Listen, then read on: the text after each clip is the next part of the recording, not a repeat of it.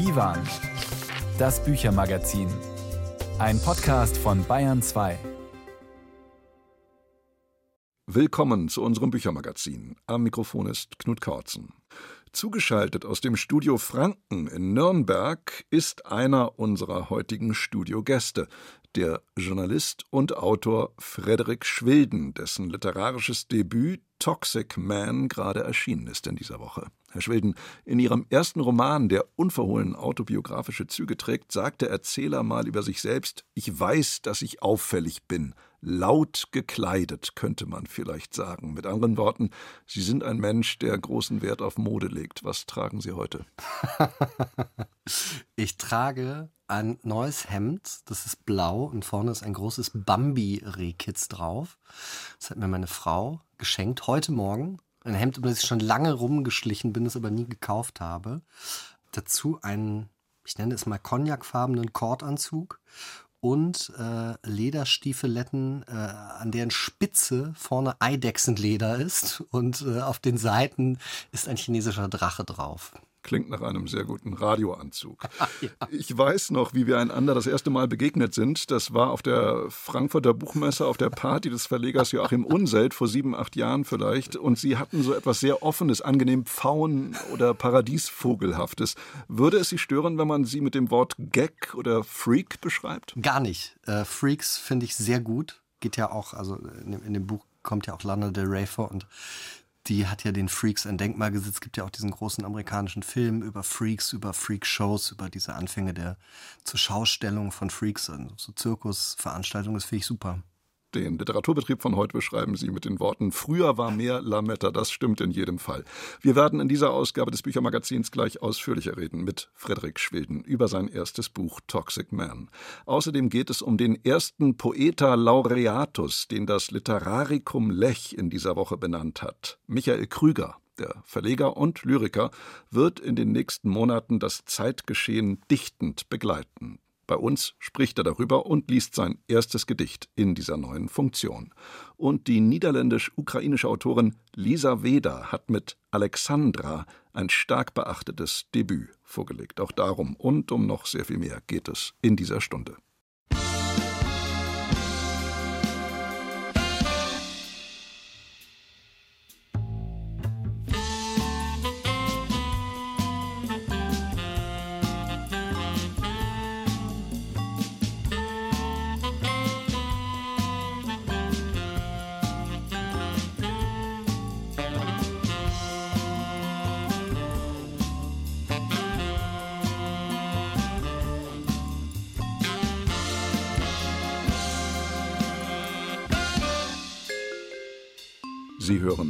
Bayern 2. Und wir kommen zu einem bemerkenswerten Debüt, dem Roman Toxic Man. Verfasst von einem, der 1988 geboren und also altersmäßig den Millennials zuzurechnen ist. Aber mit denen kann sein literarisches alter Ego zumindest gar nichts anfangen. Frederik Schwilden liest einen kurzen Auszug aus seinem Roman Toxic Man und beschreibt die Tristesse unserer Zeit. Die Traurigkeit der Gegenwart liegt darin, dass sie sich vor allem durch die Abwesenheit von Dingen definiert. Wir leben in der Zeit von alkoholfreiem Wein und körperlosem Sex. Gerade habe ich von einem Bordell mit Puppen in Dortmund gelesen. Eine Welt, in der sich niemand mehr berührt oder berühren lässt, macht mich fertig. Das No Future von Punk war ein Witz, das war Ironie, aber die jetzige Generation meint alles ernst. Sie glaubt nicht an die Zukunft, Sie hat Angst vor ihr. Sie glaubt an das Ende von allem. Einige nennen sich jetzt schon die letzte Generation. So schreibt es Frederik Schwilden in seinem ersten Roman Toxic Man. Ja, die Vorgänger dieser letzten Generation, Herr Schwilden, die haben Sie als Reporter, der Sie sind, 2019 im Hambi, im Hambacher Forst besucht. Ich habe den Artikel, den Sie damals für die Welt geschrieben haben, nochmal nachgelesen und darin schreiben Sie, die Aktivistinnen und Aktivisten hätten seinerzeit auch einen Workshop über irgendwas mit toxischer Männlichkeit angeboten. Den haben Sie damals im Wald aber nicht besucht, oder? Nee, den habe ich nicht besucht und ich war echt perplex, wie viele Workshops man im Wald besuchen kann. Also ich bin so mitten durch den Wald gelaufen, muss ich das vorstellen, Hambacher Forst. Da sind dann Polizisten in Kampfmontur rumgelaufen, vermummte Aktivisten. Und dann war an dem Baum ein Schild über, äh, wie, wie man miteinander schläft und wenn man auch Toys benutzt, aber immer mit Konsens. Und das war an so einen Baum genagelt mitten im Wald. Und ich habe gedacht, so, was ist hier los? Ich habe es nicht verstanden. Eine ähnliche Szene taucht dann auch in ihrem Roman auf. Natürlich glaubt jeder bei einem Roman des Titels Toxic Man, es ginge darin um toxische Männlichkeit. Und tatsächlich fällt das Wort toxisch auch in Bezug auf die Hauptfigur, die mit ihrem Schulfreund zusammen Toxic Twins gerufen wird. Heutzutage ist ja vieles giftig, Verhaltensweisen, Beziehungen, vor allem aber die Maskulinität natürlich. Und es gibt diesen 20 Jahre alten Song von Britney Spears, nicht zu vergessen, Toxic. Worin besteht für Sie die Toxizität Ihrer Romanfigur? Ist es, besteht die im Schnupfen von Kokain, Ketamin, Crystal und Speed, in Ihren Wutanfällen, Ihrem Narzissmus oder worin besteht die? Ich tue mich selber mit diesem Wort toxisch sehr schwer, weil das ja so ein Modewort geworden ist, wie Sie es gerade gesagt haben, alles als, als toxisch zu bezeichnen. Das, das Buch spielt natürlich damit. Ich glaube, was man sagen kann, dass all die Sachen, die Sie gerade angesprochen haben, ungesund sind für den Erzähler selber und für sein Umfeld und dass der da in einem Konflikt steht, ne? in einem Konflikt mit sich und der Umwelt. Und ich glaube, dass alle Sachen, die Sie da angesprochen haben, auch aber eine andere Seite haben können. Also Drogenkonsum kann ja auch mündig erfolgen. Der kann sogar befreien. Also ich war mit Hermann de Vries, das ist ein ganz wichtiger Künstler, der auf der Venedig-Biennale mal was gemacht hat im holländischen Pavillon. Der hat nach dem LSD-Konsum mit dem Rauchen aufgehört für sein Leben lang. Und diese Ambivalenz, das in diesen Verhaltensweisen auch zu sehen, darum geht's auch. Dass man nicht alles per se als falsch, als schlecht ansieht, sondern sieht, es gibt mindestens zwei Möglichkeiten, sich das anzuschauen. Der eigentliche Toxic Man in ihrem Roman ist ja der furchtbare, gestrenge Vater des Erzählers, der seinem Sohn Angst einjagt, der ihm sagt, er müsse unbedingt studieren, was er dann nicht tut, der ihn unter ungeheuren Leistungsdruck setzt und der dann früh stirbt. Und da fließen nicht das einzige und nicht das erste Mal Realität und Fiktion ineinander in ihrem Buch. Denn ihr Vater hieß so wie der Vater im Roman, Helmut Schwilden, war Professor für experimentelle Anästhesiologie in Erlangen und starb 2015. War das Verhältnis zwischen Ihnen und Ihrem Vater ähnlich kompliziert wie äh, das im Buch? Also nicht so kompliziert oder so wie in dem Buch. Das ist ja natürlich Literatur, ganz klar. Aber das war natürlich nicht einfach. Und ich will das jetzt auch gar nicht besonders herausstellen, weil ich glaube, und darum geht es auch in diesem Buch, dass ja extreme Situationen, extreme Verhältnisse, die können auch ganz banal sein. Und in so einer scheinbar heilen Welt wie in so einem Akademiker-Bildungsbürgerhaushalt kann das ganz, ganz furchtbar sein. Also man muss nicht arm sein, man muss nicht äh, in, in, anderen schlimmen, wirklich schlimmen, was heißt wirklich schlimmen Verhältnissen aufwachsen. Man kann sie als so schlimm empfinden. Und ich teile das schon mit dem Erzähler des Buches, dass auch ich mein eigenes Aufwachsen teilweise als sehr, sehr schlimm empfunden habe. Er hat mich fast kaputt gemacht, heißt es einmal. Im Grunde genommen ist Ihr Buch doch ein einziger langer Brief an den Vater, wie ihn Kafka einst geschrieben hat, oder? Ja, das ist ganz schön peinlich pubertär, dass man sich immer so an seinen eigenen, am Vater abarbeitet. Ne? Aber es ist, also da habe ich drüber nachgedacht, ich glaube, so meine Generation, die kein, ich nenne es jetzt mal externes Leid, sei es durch Krieg oder sei es durch irgendwelche wirklich großen Katastrophen politischer Natur oder globaler Natur für das eigene Ich hatte, kann ja das Schlimmste nur sein, die eigene Familie, wenn von außen schon nichts Schlimmes kommt. Sie haben, ähnlich wie Ihr Erzähler, von Kindesbeinen an ein Talent, die Leute gegen sich aufzubringen, ob in jenem kleinen Ort in der fränkischen Schweiz, wo Sie wie Ihre autofiktionale Romanfigur groß geworden sind, oder in Ebermannstadt, wo Sie auf dem Gymnasium waren. Sie haben die Leute schnell gegen sich. Äh, Sie haben mal geschrieben, ich war so unbeliebt seinerzeit, ich habe anderen Kindern zehn Mark geboten, damit sie eine Stunde am Nachmittag mit mir verbrachten. Klingt hart und irgendwie nach sehr einsamer Kindheit. Ja, aber es, also, es stimmt tatsächlich, muss ich da also blöderweise nochmal sagen. Das ist also keine Erfindung. Das habe ich mal in so einem Text für die Welt am Sonntag geschrieben. Es hat natürlich auch eine absurde große Komik. Ne? Also, und das finde ich, das ist auch total wichtig. Also unser Leben ist absurd, das ist komisch und das ist aber eben äh, auch einsam und verletzend. Da haben Sie total recht. Ja, war, war teilweise auch mal einsam. Heute leben Sie wieder in Franken, in Erlangen. Ihre Frau, Amelie Deis, leitet dort das Kunstpalais Erlangen, so wie Ricarda, die große Liebe und dann die Frau des Erzählers, Museumsleiterin in Erlangen ist. Auch das sind ja große Ähnlichkeiten zum Real Life. Ihr Erzähler sagt mal, Alle wollen Wahrheit, aber ich finde Wahrheit uninteressant, weil sie absolut unpoetisch ist. Sie müssen jetzt damit leben, dass viele Leute, die Ihren Roman lesen, Ihr Buch quasi googelnd einem Realitätscheck unterziehen. Ist das schlimm? Nee, gar nicht. Ich glaube, das ist die Fantasie von allen. Ne? Das war bei äh, den Buddenbrocks damals nicht anders. Da gab es ja so Listen, die dann in Lübeck auslagen, wer ist welche Figur in echt. Nee, das ist ja, das ist ja auch der, der, der wirklich geile Voyeurismus an Literatur es ist ja Kunst, es ist per Definition Fiktion und dann dieses Suchen darin, stimmt das denn? Ist der Erzähler, der Autor und so weiter? Das ist ja, wir wollen ja was über Menschen erfahren und das ist total nachvollziehbar und das finde ich absolut richtig und gut. Ihr Roman Alter Ego ist von Beruf Fotograf, ein erfolgreicher Künstler. Er fotografiert Billie Eilish genauso wie Jaden Smith, den Sohn des Schauspielers Will Smith. Und Toxic Man heißt dann ja seine Fotografieausstellung auch, die er macht im Kölner Museum Ludwig, mit einem Foto des väterlichen Leichnams auf dem Totenbett. Auch Sie fotografieren selbst, wenn Sie als Reporter unterwegs sind, porträtieren also die Personen, die Sie treffen, in Bild und Wort. Welche Rolle spielt die Fotografie für Sie? Ich habe das beim Schreiben relativ spät gemerkt, dass ich eigentlich im Schreiben auch fotografiere. Also gutes Schreiben, journalistisch besonders natürlich, heißt für mich, die Wahrheit so nah wie es möglich ist abzubilden und nicht einzugreifen. Also ein Foto ist ja anders als eine, eine Videoanimation, als ein Bild, hat ja einen gewissen Realitätsanspruch. Und ich habe sehr früh beim journalistischen Schreiben, ich habe permanent Fotos gemacht von allem und mir dann beim Schreiben das wieder angeguckt. Wie waren das wirklich? Was hatten der wirklich angehabt? Wie viele Leute waren da?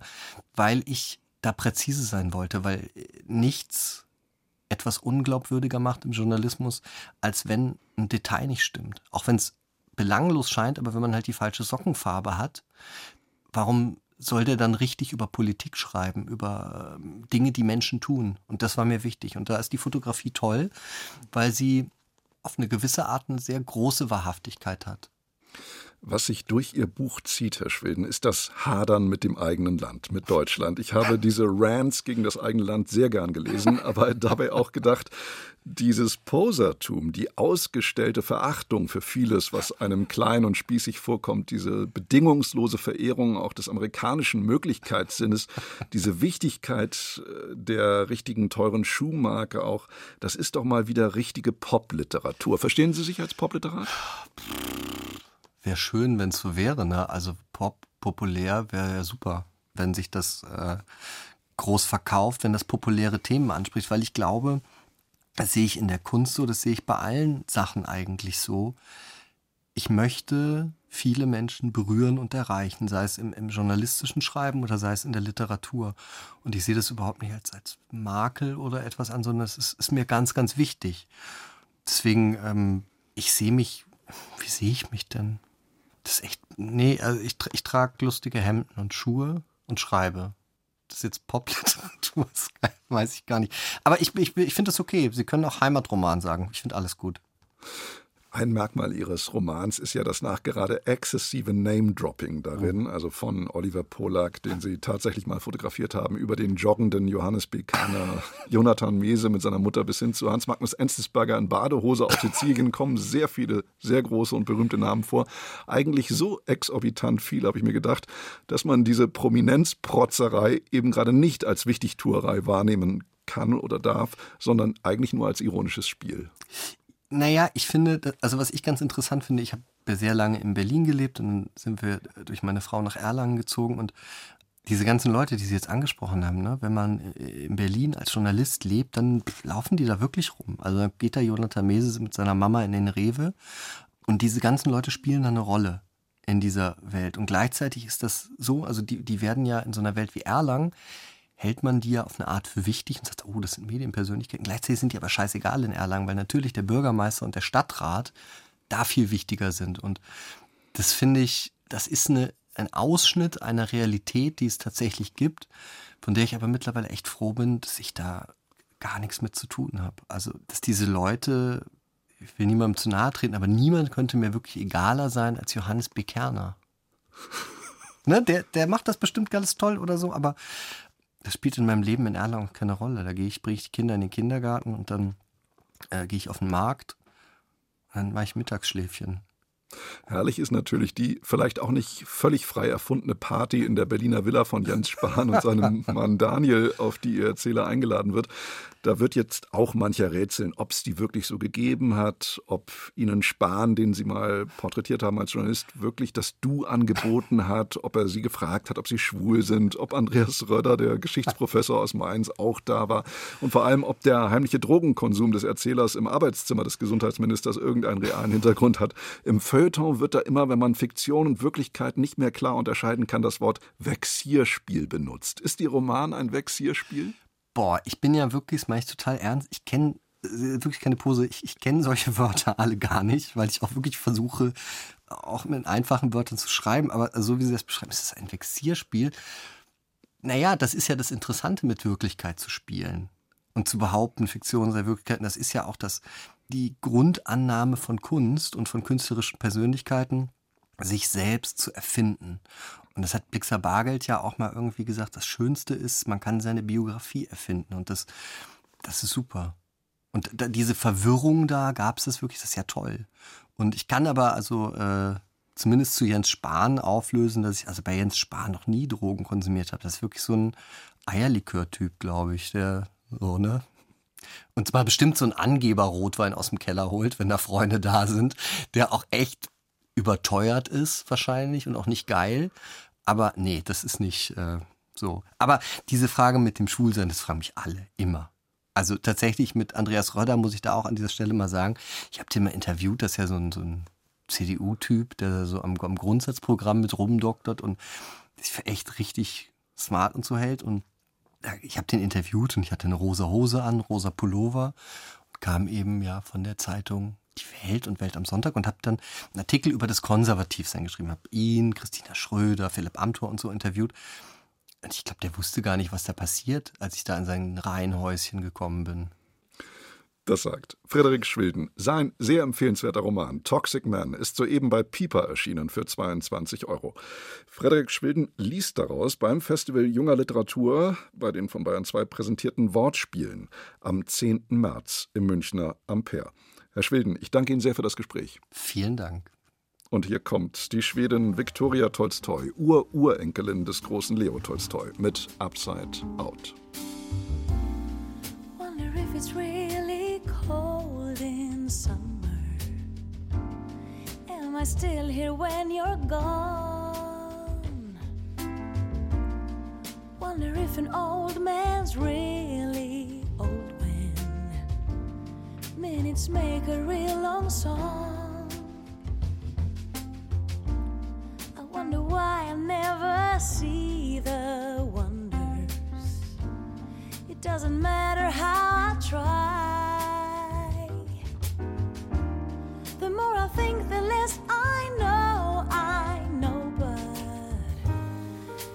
There's one thing I know for sure. One thing I know for sure. I'm sure I'm sure at all. Not sure at all. But only sometimes.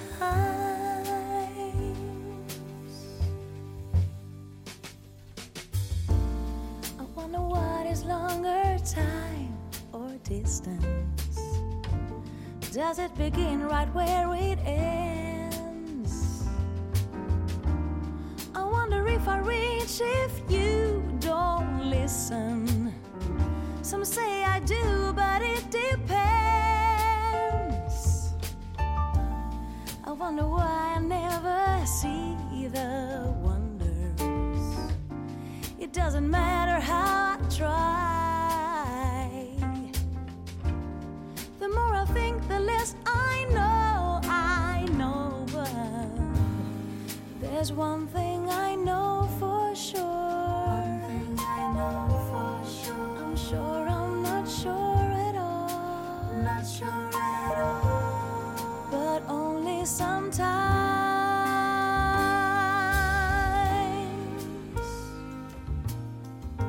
Ein Jahr ist es jetzt her, dass die Ukraine überfallen wurde von Russland. Eine Invasion, ein Krieg, der sich angekündigt hatte mit der Besetzung des Donbass und der Annexion der Krim.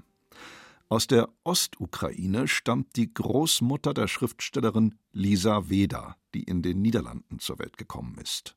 Auf Geheiß ihrer 94-jährigen Oma fuhr Lisa Weda nach Luhansk, um das Grab eines Onkels zu suchen, der seit 2015 verschwunden ist.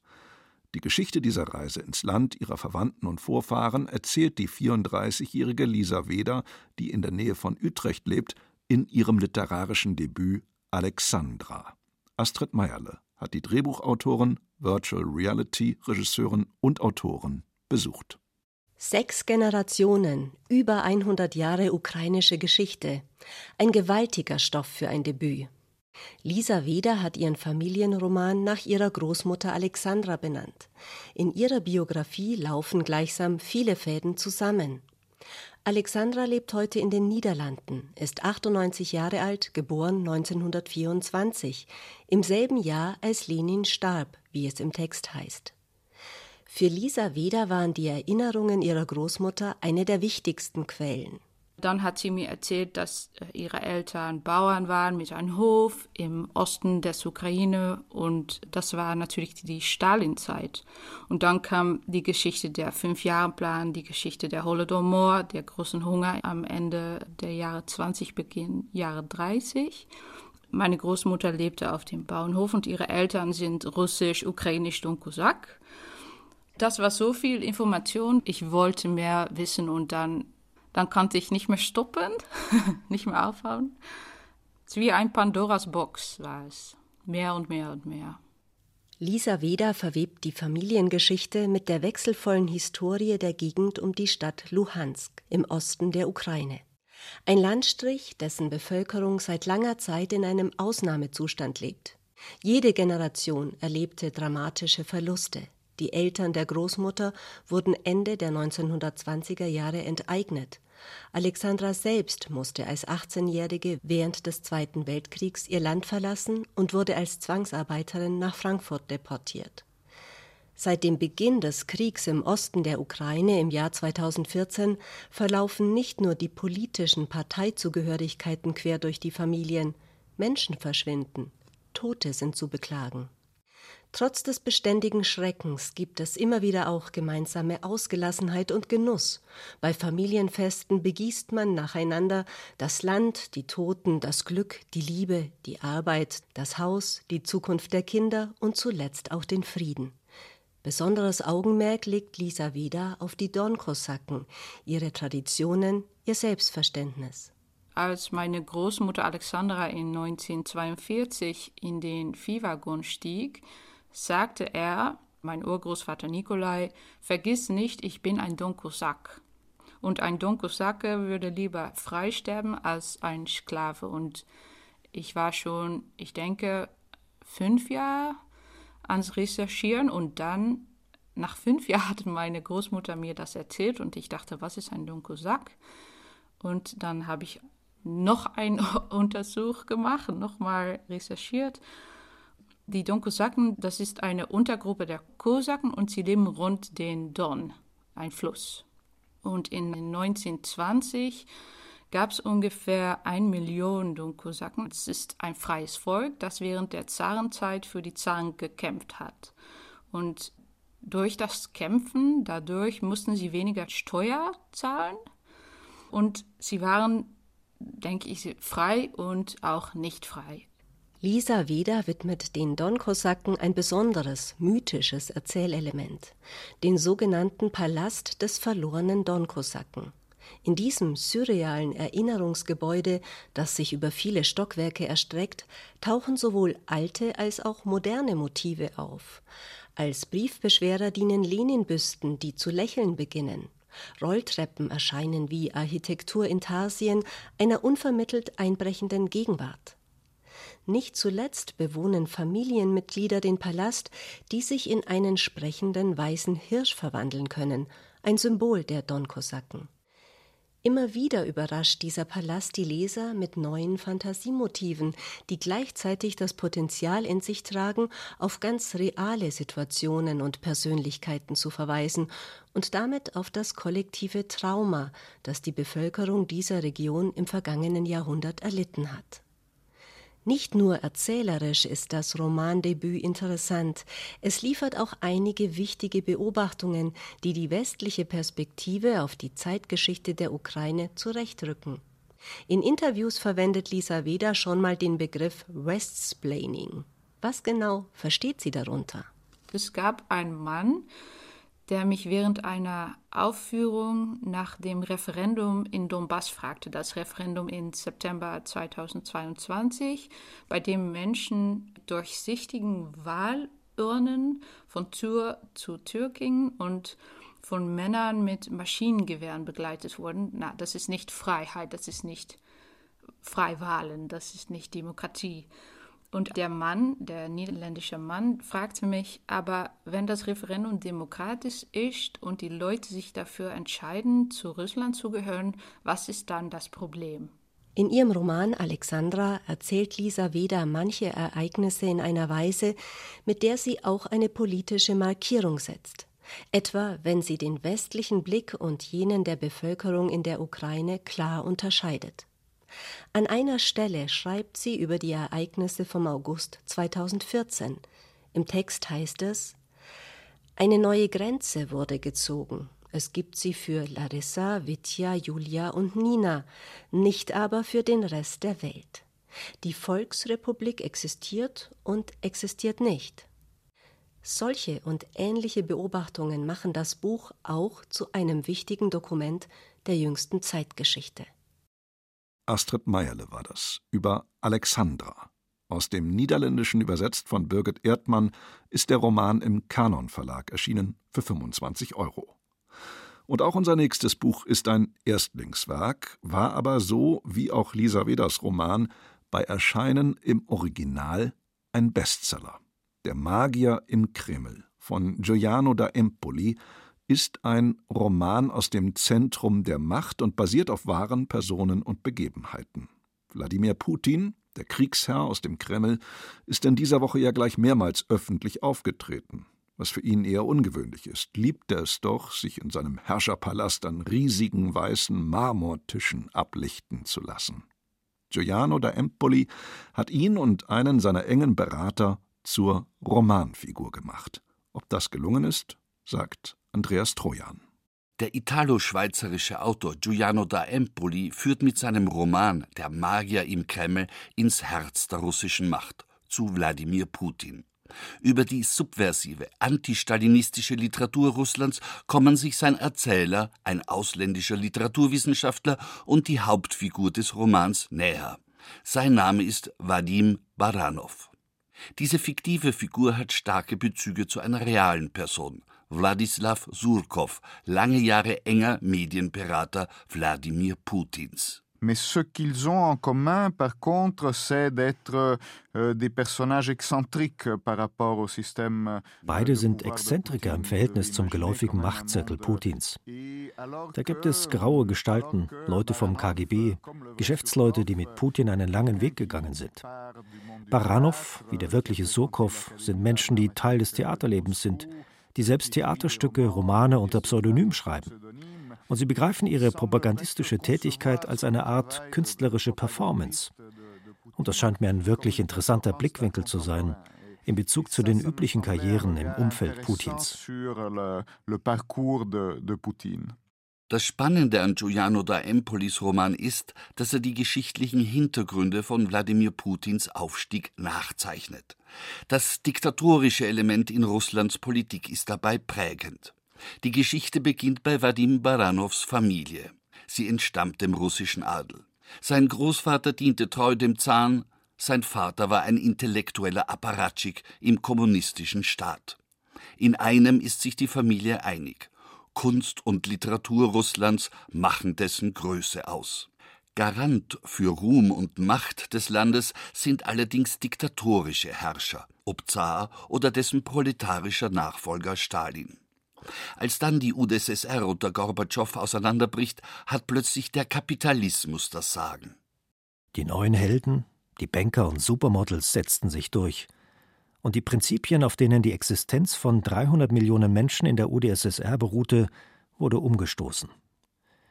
Sie waren in einer Heimat aufgewachsen und fanden sich plötzlich in einem Supermarkt wieder. Giuliano da Empoli schildert eine prägende Szene. 1995. Der herz- und alkoholkranke Präsident Boris Jelzin torkelt während einer Pressekonferenz in New York. Und Bill Clinton lacht über ihn. Unendlich lang. Die Russen daheim erstarren ob dieser Szene. Eine ganze Nation, 150 Millionen Russen, versinkt beim wilden Gelächter des amerikanischen Präsidenten vor Scham im Erdboden. Die Russen fragen sich, was ist ihr Land noch wert? Einst war man eine Weltmacht und jetzt ist man bloß ein Hinterhof des Kapitalismus. In dieser Situation kollektiver Unsicherheit betritt einer die Politbühne, Wladimir Putin. Je pense que nous avons euh, effectivement commis euh, beaucoup d'erreurs par rapport à la Russie, mais après. In Bezug auf Russland haben wir sicher viele Fehler gemacht. Doch der autoritäre Machtapparat Putins hat seine Eigendynamik. Es gibt hier nichts zu rechtfertigen. Man kann versuchen, die Entwicklungen in Russland zu erklären. Man kann versuchen, verständlich zu machen, was für Mechanismen es sind, die uns zu der jetzigen Situation geführt haben. Das scheint mir interessant und nützlich zu sein. Aber das bedeutet für mich nicht, das alles zu rechtfertigen. Giuliano da Empoli zeigt mit viel literarischem und historischem Gespür, wie Putin an die Macht kam, ja, wie folgerichtig sein Aufstieg gewesen ist. Putin avanciert zum Heiler der sich erniedrigt fühlenden russischen Seele. Dabei steht ihm Vadim Baranow als Medienberater zur Seite. Er ist Putins Magier. Der Oligarch Boris Berezowski hat als Medienmogul wesentlichen Anteil an Putins Aufstieg. Baranow ist als geschulter Fernsehmann das ausführende Organ. Putins Entschlossenheit, ja dessen Kaltblütigkeit macht ihn zum idealen Führer einer verunsicherten Nation. Nach außen hin wird er von Baranow medial zum Vater der Nation stilisiert. Im inneren Machtzirkel wirkt er als unerbittlicher Zar, der belohnt und bestraft. Als 2013 die Maidan-Revolution in der Ukraine ausbricht, zieht Putin den CIA als Drahtzieher. Ab da ist für ihn der eigentliche Feind Russlands der kapitalistische Westen. Der Ukraine-Krieg liegt in der Luft. Baranow als Magier des Kremls kommt auf die Sanktionsliste des Westens. In dieser Situation nimmt er seinen Abschied. Elle a porté à, à être banni, à ne. Baranow ist schließlich ein Verstoßener, der nicht mehr überall hingehen kann, wohin er will. Er begreift resignierend, dass er in ein System der Gewalt eingebunden war und vieles dazu beigetragen hat. Das ist der Moment, wo Baranow sich definitiv zurückzieht. Baranow ahnt, wie Putins Weg enden könnte. In jeder Revolution gibt es einen entscheidenden Moment, den Moment, in dem die Truppe gegen das Regime aufbegehrt und den Schießbefehl verweigert. Das ist Putins Albtraum und der aller Zaren vor ihm. Wadim Baranow hat als Magier im Kreml Putin gedient und ihn medial bei seinem Aufstieg aktiv begleitet. Einst war er vom Willen und der politischen Vision des neuen Zaren überzeugt. Nun weiß er, was Putin darstellt. Macht in Reinkultur. Das ist aus dem Zaren geworden. Vielleicht ist er aber auch schon von Anfang an so gewesen. Der einzige Thron, der ihm Frieden bringen wird, ist der Tod. Giuliano da Empoli lässt in seinem Roman nicht nur hinter die Mauern des Kremls blicken, sondern er zeigt auch auf, was die russische Seele in Zeiten politischer wie gesellschaftlicher Umbrüche ausmacht. Man sucht eine Leitfigur, und das ist Wladimir Putin, Zar und Diktator in Personalunion. Im Roman Der Magier im Kreml werden die Figuren lebendig, ebenso die geschichtlichen Gegebenheiten. Da Empoli changiert dabei gekonnt zwischen Bericht und Dialog, zwischen Ernst und schwarzer Ironie. Einen Boxer lehrt man, dass er nicht nur die Schlagtechnik seines Gegners genau studieren soll, sondern auch dessen mentale Verfassung. Genau das leistet Giuliano da Empolis Roman. Der Magier im Kreml ist in diesem Sinne ein erstklassiges literarisches Werk über einen pechschwarzen Abschnitt der Zeitgeschichte. Das sagt Andreas Trojan. Der Magier im Kreml ist in der Übersetzung von Michaela Messner bei CH Beck erschienen zum Preis von 25 Euro.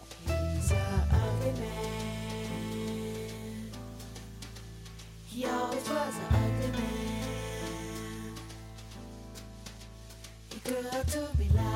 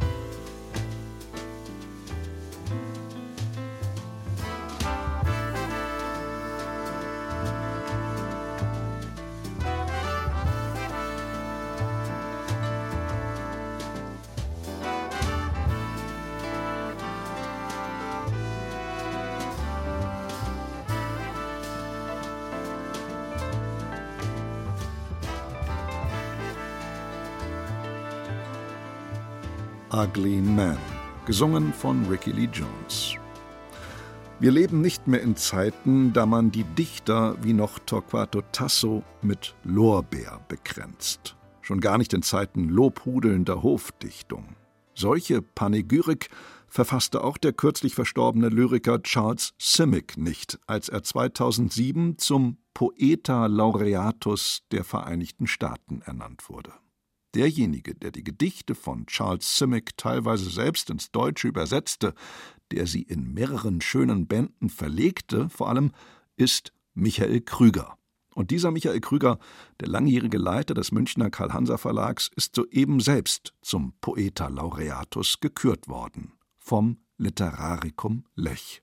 Der berühmte Ferienort am Arlberg hat heuer zum ersten Mal einen solchen Poeta Laureatus benannt, und die Wahl fiel auf den 79-jährigen Krüger, weil dieser die poetische Intelligenz, den Humor, die Verständlichkeit und auch die Gravitas besäße, um das politische Gedicht in unserer Zeit wieder breit einzuführen, so die Jury. Beabsichtigt ist also, durchaus reizvoll, eine dichterische Begleitung der Zeitläufte. Michael Krüger war diese Woche bei mir im Studio und ich habe ihn zunächst gefragt, wie er der bisher nicht als explizit politischer Dichter in Erscheinung getreten ist, diese Aufgabe meistern will? Das weiß ich noch nicht. Ich habe jetzt ein Gedicht geschrieben, das ich persönlich für ein, in Anführungsstrichen, politisches Gedicht halte, in dem also verschiedene Überlegungen, äh, die ich zur aktuellen Lage, politischen, aber auch äh, allgemeinen Lage habe, sozusagen in Echos vorkommen.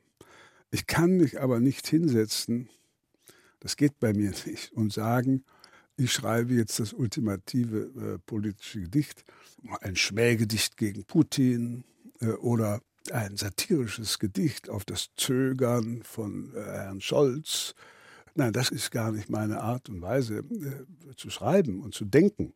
Und ich bin froh, äh, dass es eben beim Schreiben von Gedichten nicht darauf ankommt, mit einem politischen Kommentar zu konkurrieren.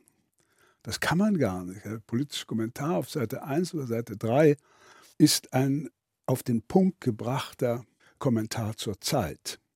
Da kann man sie nicht sagen, wir hoffen, dass die Engel zurückkommen und das Universum festhalten, damit es uns nicht um die Ohren fliegt. Da würde man als Kommentator keine lange Zeit beschäftigt sein. Insofern glaube ich, dass äh, diese äh, Form, die muss ich mir jetzt entwickeln. Ich will ja nicht nur die zwölf äh, die Gedichte schreiben, sondern ich will, weil ich auch Geld dafür kriege, die Zeit nutzen, um nicht so viel anderes zu machen, sondern um mal zu versuchen, tatsächlich mal einen Monat nichts anderes zu schreiben, außer Notizen und einem Gedicht. Weil ich mir vorstelle, wir, wir, wir leben in einer Situation, finde ich, wo man kaum oder schlecht sagen kann, mich interessiert das Politische nicht. Je ein Gedicht pro Monat werden Sie äh, vorlegen als Poeta Laureatus. Knüpft sich denn für Sie, Michael Krüger, der Sie ja nun selbst immer ein großer Förderer und Fürsprecher der Poesie gewesen sind, irgendeine Hoffnung an die Lyrik allgemein gesprochen, beziehungsweise konkret an das erste der zwölf Gedichte, das Sie dann ja auch gleich lesen werden? Naja, ich hoffe, äh, dass man, äh, wenn man dieses Gedicht liest, jedenfalls mal drei Minuten den äh, politisch korrekten Diskurs verlässt und wenigstens drei Minuten seines Lebens sich in eine andere Denkweise hineinversetzt. Wollen kann ich damit gar nichts und äh, bin auch sehr, sehr skeptisch, ob äh, sozusagen die Erreichbarkeit äh, bei Poesie oder bei Gedichten möglich ist. Aber das Einzige, was ich mir wünsche, ist, äh, dass man durch einen solchen Text anders auf die Welt guckt. Ich habe mal gesagt vor langer Zeit, es wäre schön, wenn in allen Parlamenten, Kirchen, Gewerkschaften, Schulen, Institutionen vor Beginn der Sitzung ein Gedicht vorgelesen wird. Weil ich glaube tatsächlich, dass dann äh, sozusagen jede Sprache, die darauf folgt, sich nicht an dem Gedicht messen lassen muss, aber doch versucht, ein bisschen von dieser allgemeinen äh, Wortglauberei, wie sie natürlich im politischen Diskurs äh, notwendig ist, vielleicht auch, äh, wegfällt dann wollen wir jetzt natürlich auch hören, was für ein Gedicht der frisch gekürte Poeta Laureatus des Literarikums Lech geschrieben hat. Michael Krüger, bitte. Ja, gerne. Das erste Gedicht. Jetzt in der beginnenden Schmelze kommen die Ameisenhaufen wieder ans Licht, die bautechnischen Glanzleistungen, unversehrt bis auf die Kratzspuren von Füchsen und Wölfen. Von den Ameisen aber ist nichts mehr zu sehen. Jetzt sehnt man sich nach den kräftigen Engeln, die Ordnung schaffen, wie sie einst die vier Ecken des Universums beschwerten, dass es nicht wegfliegt. Engel haben keine knöcherne Hirnschale, kein gekammertes Lager für die Erinnerungen. Sie haben keinen Sinn für die unendlichen Lesarten des Krieges wie wir. Sie räumen nur schweigend auf, ohne Angst, sich zu verletzen. Sie fürchten allein Gottes Zorn, der uns nicht mehr anweht. Aber wir sind noch am Leben. Wir freuen uns, wenn die Sonne aufgeht über dem Bergkamm wir nehmen staunend wahr, mit welcher Sorgfalt der Fluss die Steine sortiert nach Gewicht und Größe. Wir sehen das helle Licht auf dem vom Wind gekämmten Moos des Hanges, und gewiss hoffen wir, dass alles, was hinter uns liegt, nur die Dämmerung des Tagesanbruchs war, wie die Dichter sagen. Gibt es ein anderes Wort für Revanche, das auch der Feind nicht missverstehen kann. Was fehlt, sind die freundlichen Worte für mehr als für Trost und für Zuversicht und Versprechen, weil die Bücher, die sie enthalten, beschlossen haben, nur noch sich selber zu lesen.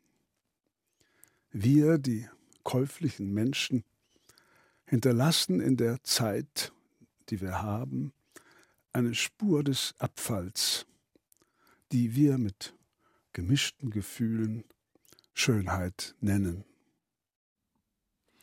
Michael Krüger ist der erste Poeta Laureatus, den das Literarikum Lech soeben ernannt hat. Sie hören Bayern 2, das Büchermagazin Divan.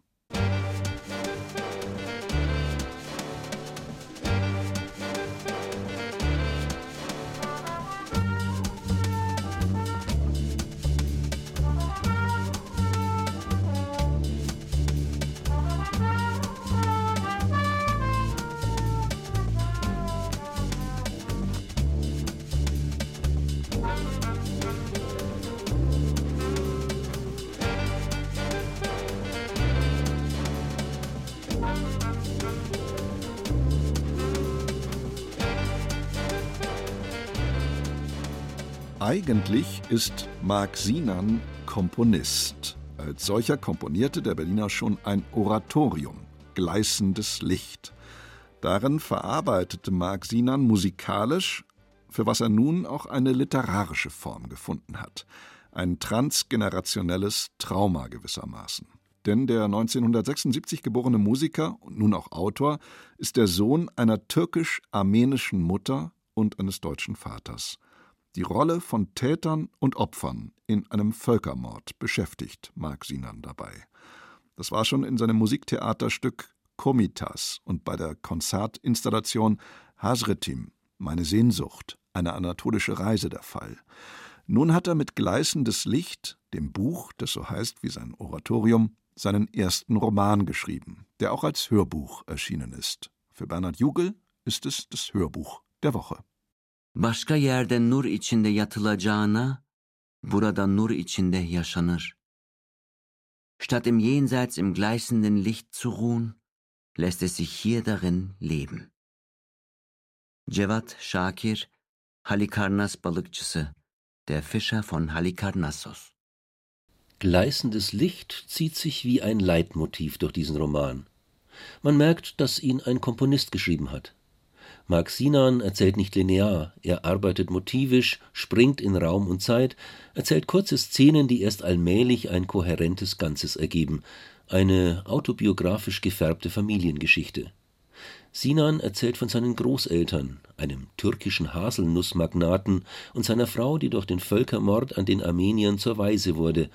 Er erzählt von seiner Mutter, die einen Deutschen heiratet, und er erzählt als sein Roman Alter Ego von sich selbst, einem perfekt integrierten Kind, nur der türkische Name passt nicht. Kahn, ein beschissener Name für Deutschland.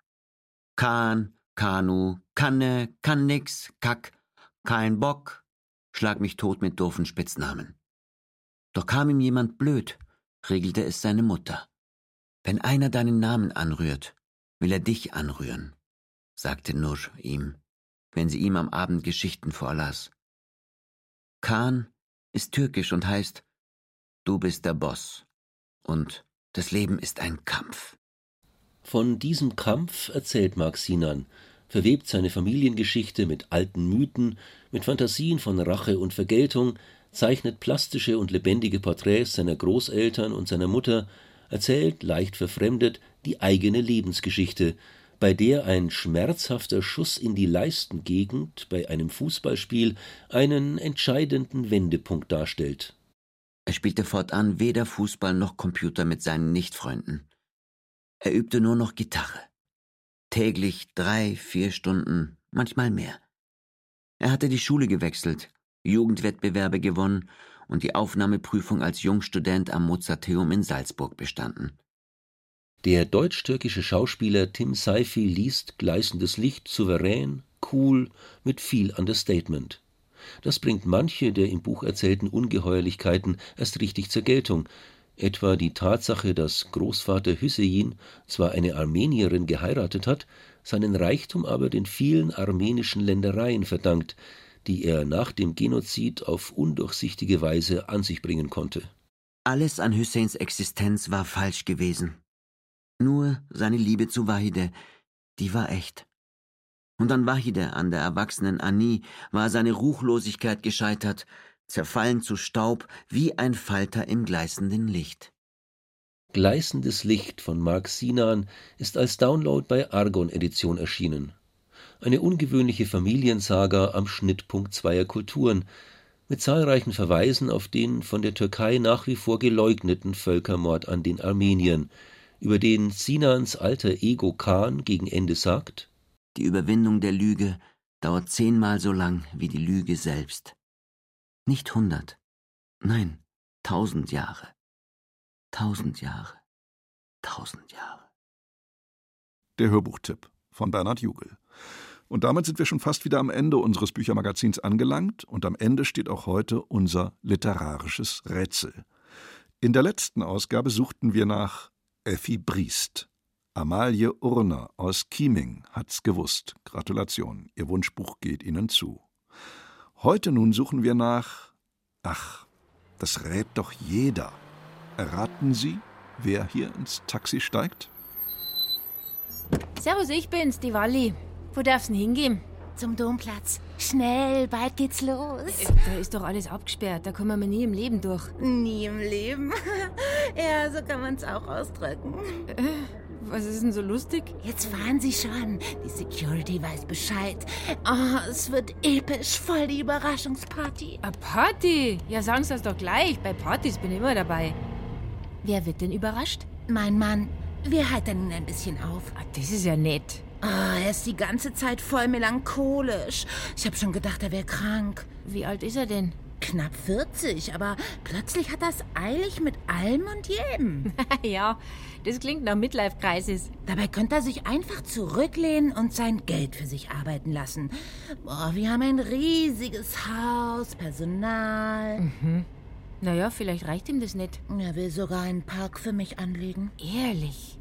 Wer Co, der Co. Ja, und dann, dann redet er so seltsam, ob ich bei ihm bleibe, dort wie hier, ob ich ihn begleite auf seiner weiten Reise. Ja, und? Was spricht dagegen? Na, ich hab doch andauernd Termine. Friseur, Nagelstudio, Yoga, man kommt ja zu nichts. Hey, da wär man. Da tobt ja der Bär. Hauptsache, er fühlt sich jung und nicht einsam. Da, da ist die Security. Lassen Sie uns bitte durch, Meister. Wir sind dein VIP-Transport. Alles klar, weiterfahren. So, das hätten wir geschafft. Sagen Sie mal, sind das alles Freunde von Ihnen? Ja, ich habe alle eingeladen, die ihn kennen. Ach, der ganze Platz ist ja voller Leute. Äh, bleiben Sie doch, das wird ihn voll freuen. Ein paar haben sich sogar verkleidet. Fasching war doch schon. Guck mal, da drüben steht ein Skelettmann. Super Kostüm. Also, wenn Sie mich fragen, schaut der ziemlich echt aus. Ein Teufel ist auch da. Vielleicht kriegt er noch was zu tun. Uh, weiß man's? Diese große Truhe auf der Bühne, was da wohl drin sein mag? Also, ich tippe mal, da hüpft gleich eine Stripperin raus. Oh, ich bin total gespannt auf die Show. Oh, das wird ihm gefallen, im Mittelpunkt zu stehen. Und was kommt jetzt? Wer lange auf sich warten lässt, ist der werteste aller Gäste. Huhu, Schätzchen, sieh doch auf mich. Dein bin ich heut und ewiglich. Erraten, nach wem gesucht ist? Ihre Antworten schicken Sie bitte per Postkarte an den Bayerischen Rundfunk. Redaktion Kultur aktuell Divan 81011 München oder an divan.bayern2.de. Vergessen Sie bitte nicht, uns Ihr Wunschbuch aus dieser Sendung zu nennen. Im Namen des Teams dankt fürs Zuhören Knut Kortzen.